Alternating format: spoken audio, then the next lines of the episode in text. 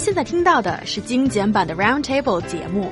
想收听并下载一小时完整节目，请关注我们的微信公众账号 EZFM Roundtable，然后发送关键词“完整版”获取下载方式，或者直接下载轻松调频 App。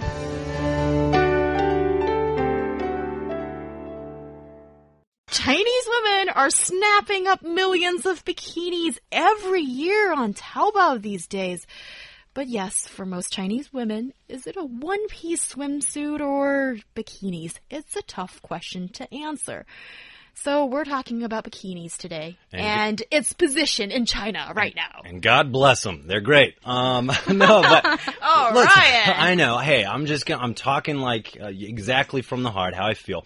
But okay, let's talk about bikinis because you know they are kind of revealing.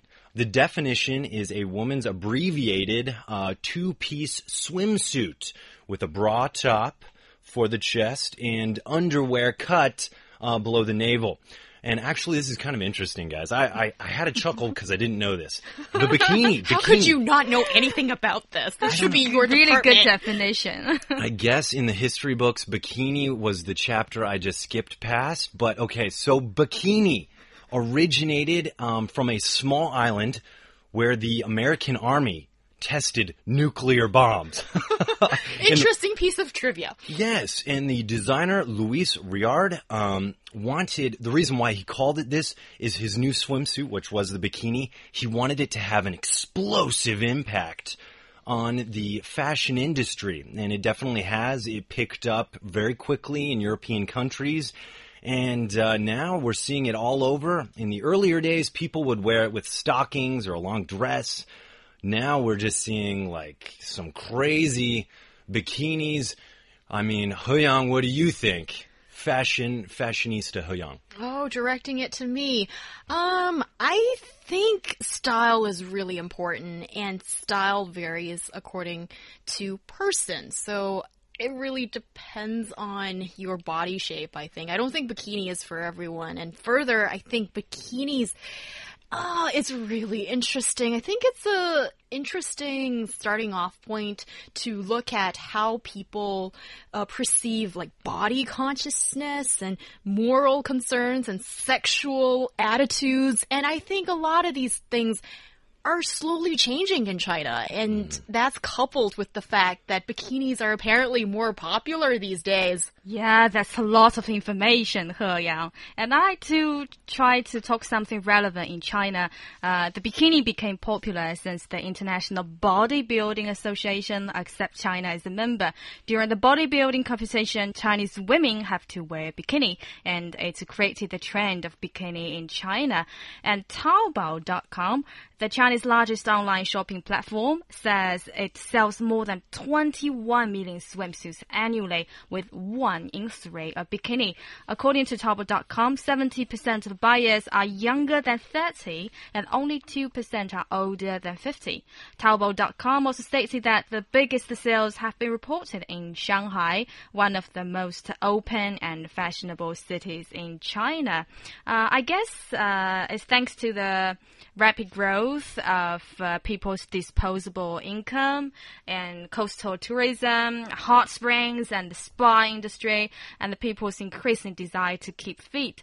Chinese women now buy one to two swimsuits every year. That that's figures according to China Clothing Alliance New China. Well, I didn't realize Chinese people buy so many bikinis. Uh, obviously, I'm not con contributing to this economy.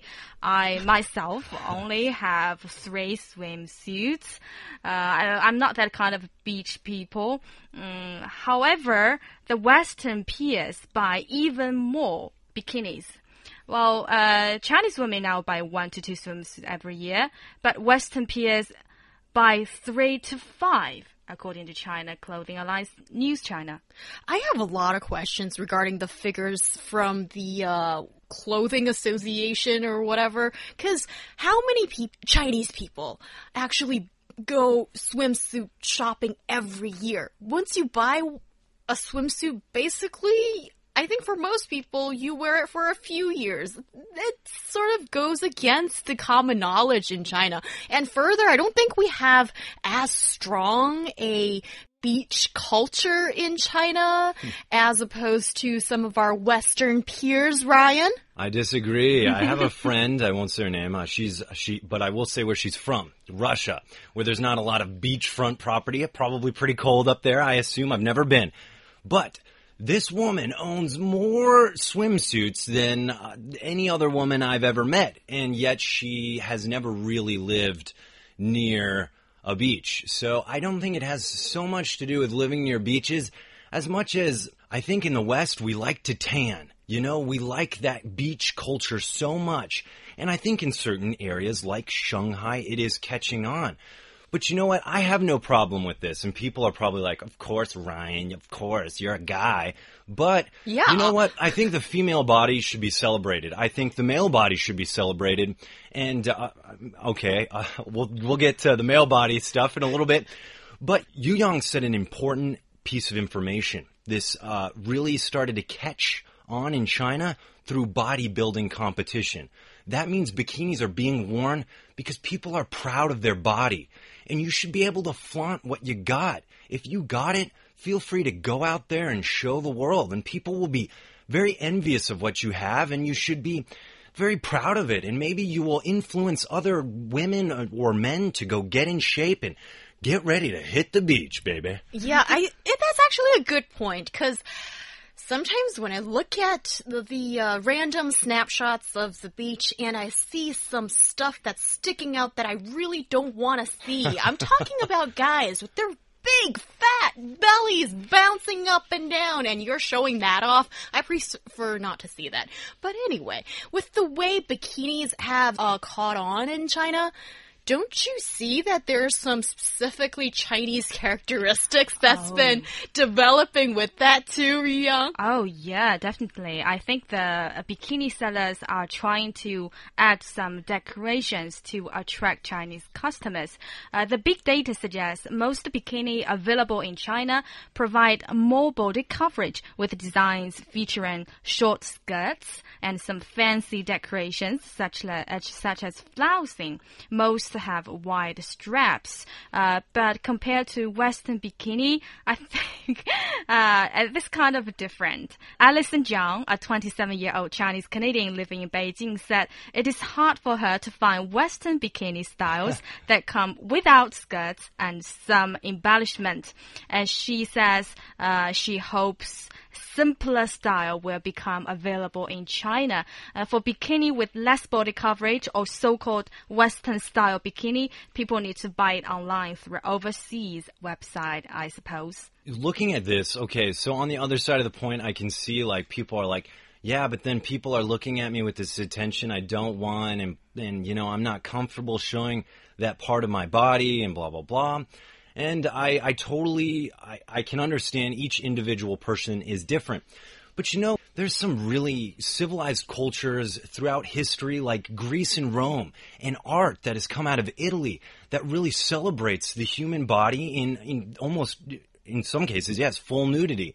And you know, people look at that and they see it as tasteful.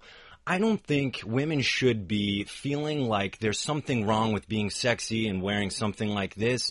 And I think, again, I always say this, men, you gotta learn how to control yourself. Be a gentleman for Pete's sake. And, uh, don't make the women feel really bad about wearing these bikinis and, uh, basically women should feel free to flaunt what they got too, not just men in mankinis. Oh, I let it slide. Yeah. the, uh, the male version of a bikini is the mankini. And uh, I feel like I've heard it's really big in Europe, but I'll be honest with you guys, in the States, not so much. It's pretty weird. Uh, maybe a double standard, and I'm sorry for that. But what we do really like is our board shorts. And they kind of look like slacks cut off right above the knee and uh, of this material that can get wet. And I think they look really cool. I think they look just like um, regular shorts. You take it back. okay, depends on the bot, all right, right. I mean, if it's if it's Ning Zetao who is uh, yeah, Ning Zetao is a swimming champion. Oh, Control yourself. Yeah, yeah. His abs basically dominated Chinese media for a month or two once after he got the uh, the championship title. But yeah, if you have a body like that, whatever you wear or not wear, I mean, that is gorgeous. But with those fat bellies that I've talked about, I don't know. And the thing about what guys are wearing, Ryan, I understand you have the Uh-oh. right to wear those board shorts. That can look very cool Or mankinis. Yeah, but most guys don't go for mankinis, right? true. And then women are wearing bikinis on the beach, and it's very little material, very much of the female body is being shown. I don't have a problem with that, but don't you feel that it's uh, extremely unfair inequality that is on the beach when guys are wearing stuff that's always loose and women are showing that much skin? I don't know. There's something not completely comfortable for me. I get that. And the thing is, I think that the the male genitalia and the female genitalia really come to play here in how when it's skin tight clothes, you know, sometimes you can see some things and it's graphic, you know? Um, but with board shorts, that doesn't really happen. You know, that's why they're so common. Even in the U.S., it's very stigmatized as being weird to kind of have guys to wear like skin tight stuff. Um, that's kind of our stigma. You still see it with a lot of bikers and whatnot, and they do their thing in different cultures of exercising. Even Michael Phelps, uh, he wears those skin tight little, uh, I believe they're called jammers. Yeah, jammers. Jammers. Ning But- Zetao wears them too. yeah. But you know, all I'm saying is people should be able to wear whatever they want, look sexy, feel sexy, and not have to worry about creepers creeping on them, looking at them in disgusting ways. You're making really good points, but don't you feel like in a beach where a lot of Americans or, okay, Western people are there, isn't there like big pressure? Because everybody wants to look gorgeous. And if you don't have the beach bod, if you don't have the body for the bikini, you kind of feel I'm second class citizen here. Should I cover up? Whereas you don't get any of that pressure in a beach where a lot of Chinese people are. Because, cause yeah, there's like round shape, weird shapes, whatever, and one piece swimsuit, fine, bikinis, alright. You have the choice without pressure. I think that comes down to confidence and how you feel about yourself. I think it's different from person to person. But if you do feel uh, like you don't want to wear a bikini, I might I actually have another suggestion. We frequently talk about them on the show. They are rock stars. They don't care what people think. They're going to wear whatever they want and lay on whatever rock they want. I'm, of course, talking about the Damas. I love you. Yeah, you guys are friends of Dama. yes, I'm going to mention them. Don't forget Dama bikini, and we have the face bikini in China. Uh, that's uh, uh, the bikini covering their full body, including head and neck. People in face bikini uh, worn over their face uh, like a balaclava to protect themselves from the sun and maybe the jellyfish stings. Have you guys checked the picture? It, It is awesome.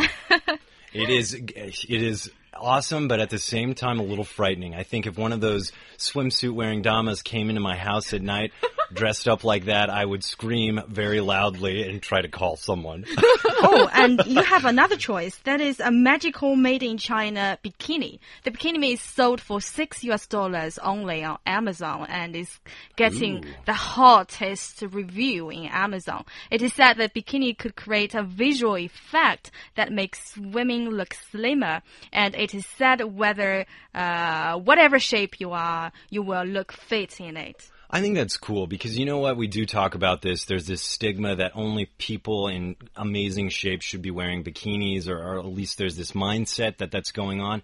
And I love that, you know, there's other kinds of bikinis out there for women of different body types to still look sexy.